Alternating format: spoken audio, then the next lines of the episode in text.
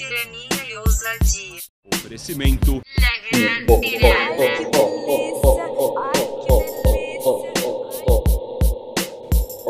É isso aí, senhoras e senhores. Senhoras e senhores, é exatamente isso aí.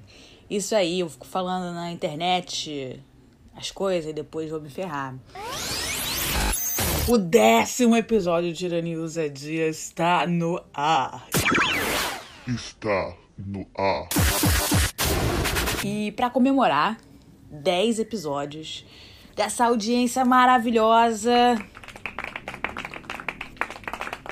eu gostaria, como prometido, de entregá-los, entregá-los. Um episódio sobre sexo. Tirem as crianças da sala. Tirem as crianças da sala. Assunto delicado, assunto muito complicado, porque o nome desse episódio é A vez que eu fui furtada numa homenagem a Troar.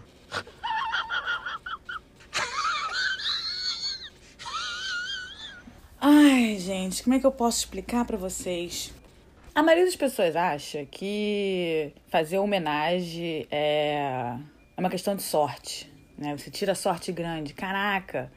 Né? A maioria das pessoas automaticamente imagina uma boa situação quando imagina isso. Agora, mas poucas pessoas falam que a verdade é que tem que ser muito bem calculado pra você ter um bom homenagem. E não é um cálculo fácil de se fazer. É porque ninguém fala de quando se fudeu. O pessoal só fala de quando se dá bem. A pessoa esconde, esconde umas coisas. Porque homenagem é uma conta difícil de se fazer. Essa história, ela começa numa viagem que eu fiz com cabs pra Bahia, né? E a gente foi lá pra Morro de São Paulo, que pra quem não sabe é uma província argentina. E eu acabei pegando um argentino lá. Assim, em outro episódio eu vou contar essa história dessa viagem aí pra Bahia, que ela merece um episódio só pra si. Mas esse argentino que eu peguei lá, ele. Não sei como é que pode dizer. Gostou da fruta? Minha xereca é de mel, eu nem sentei, já tá no. Minha xereca é de mel, eu nem sentei, já tá no. E um dia me ligou, falou que tava vindo, que ia morar em Ilha Grande. Então, que se eu podia receber ele aqui no Rio. Que ele tava vindo de veleiro, veio no bar. Olha só, olha como é que começa a história.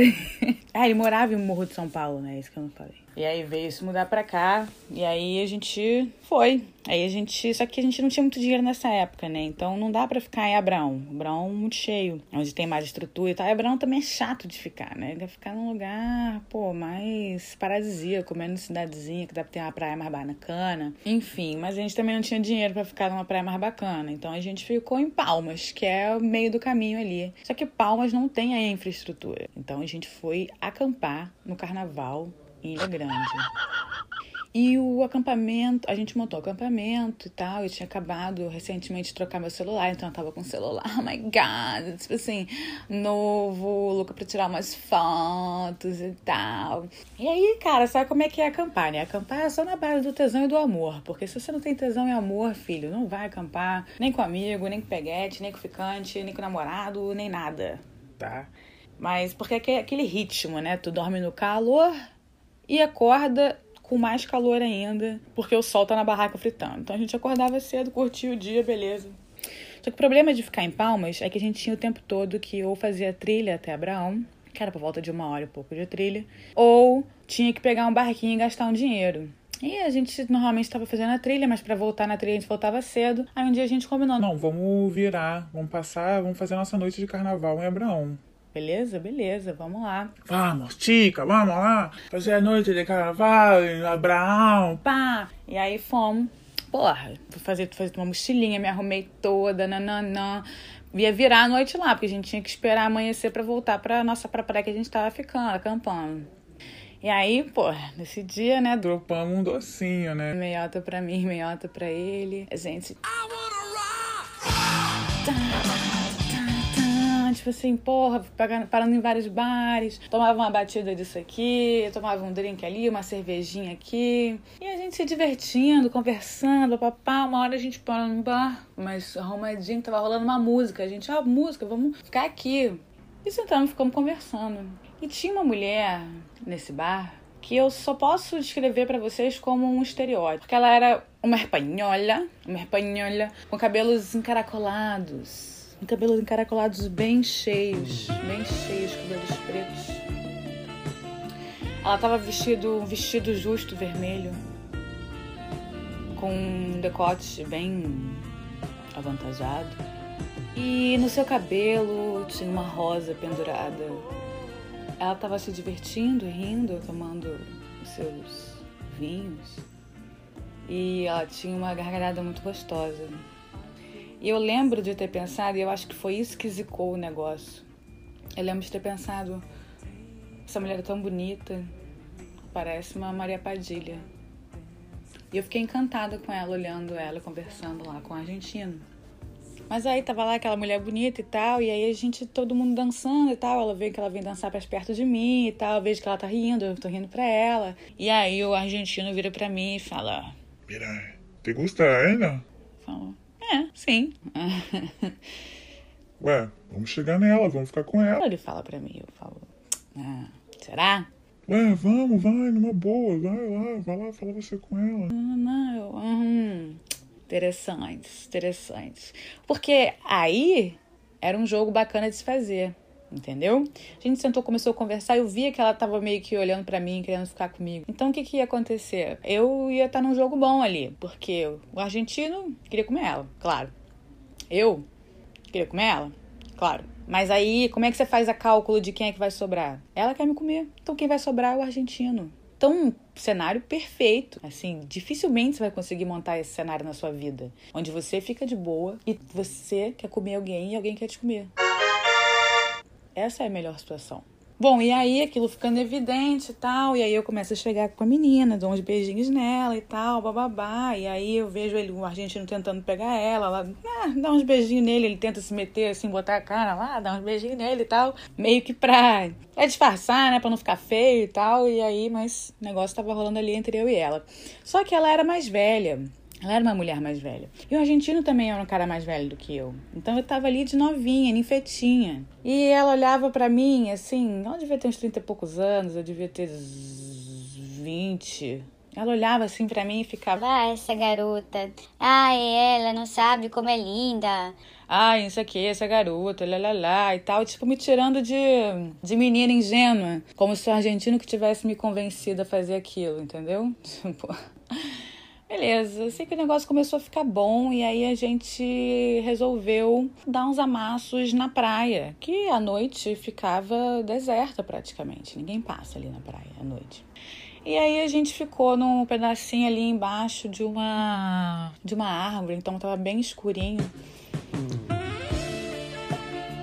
E aí todo mundo ali se atracando, se pegando, sei lá o que. Eu, eu poderia dizer, como é que eu vou explicar pra vocês? Eu tava trabalhando ali da cintura para baixo da moça e o menino tá trabalhando ali da cintura para cima. Mas aí, né, novamente dá para perceber que ela tá meio que querendo, né, ficar comigo e ele tava meio que ali atrapalhando até a situação, mas enfim, tava rolando de alguma forma. Eu tava ali trabalhando na situação embaixo da cintura para baixo. Eu sei que ela tava muito preocupada, né, do ser novinha. Aí a gente lá se atracando, aí eu bum, subi a saia dela, fui trabalhar ali embaixo, né?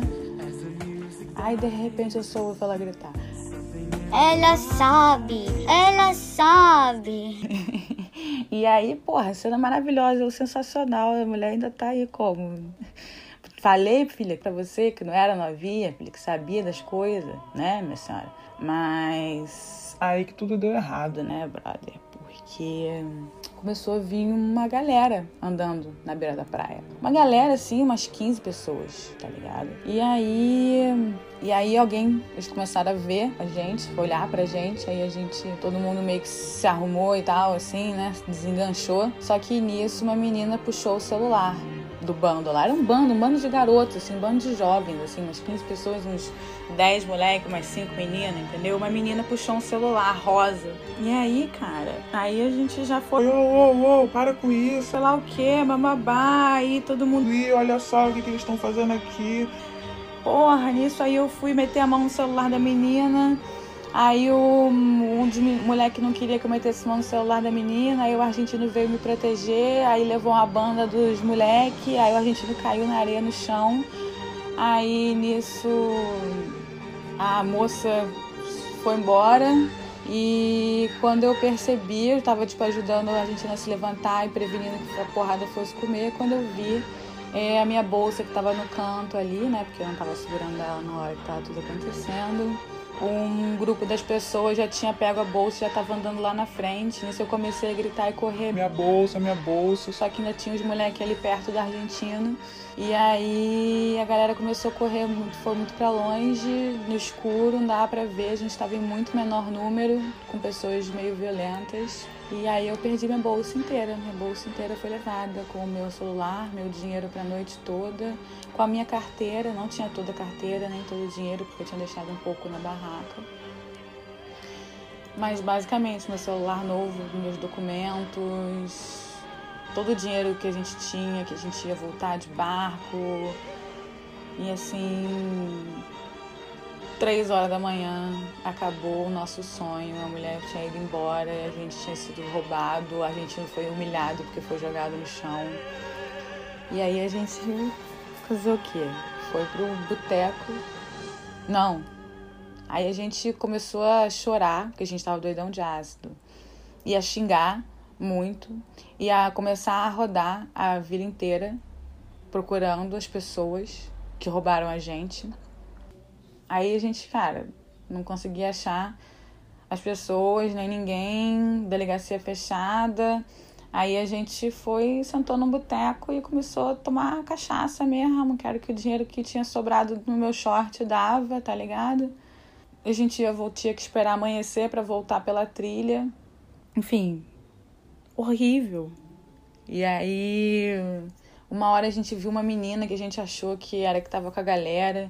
E aí a gente começou a perguntar onde é que tá bêbado, bêbado, gambá, caindo pro chão, falando, Onde é que tá a minha bolsa? Você pegou a bolsa? não sei o que. Aí a menina saiu correndo. E aí eu só me lembro disso. A gente passou, tipo, o resto da noite na sarjeta, chorando, xingando e tripando de ácido no tudo que a gente perdeu. Depois a gente esqueceu, ficou só muito bêbado mesmo. E aí quando amanheceu, deu mais oito horas, a gente ficou esperando abrir a delegacia. E a gente foi registrar um BO e na hora de registrar o BO, o policial não quis registrar furto, não. Quis registrar que a gente tinha perdido. Falou que aquelas pessoas não deviam ser dali, da área, que era porque devia ser carnaval. E que era isso, que ele ia dar como se a gente tivesse perdido os documentos e não furto. E foi isso. E esse foi a tentativa de experiência com mais uma pessoa no quarto que mais deu certo. Olha pra você ver só. Essa foi a que melhor saiu. Por quê? Porque pelo menos eu tava na melhor situação e eu ainda fui elogiada. Claro, perdi minha bolsa, meus documentos, meu celular e tudo. E algumas pessoas podem dizer que isso foi uma lição de uma entidade, mas é, seguimos aí. Agora eu tenho uma história maravilhosa pra contar. Vamos ter experiências melhores, tenho certeza aí, certeza aí que, pô, estamos pra encontrar, né? Em busca do. Em busca do homenagem perfeito. Valeu, galera. Tchau.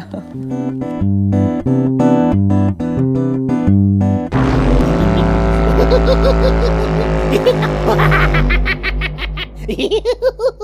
ha ha!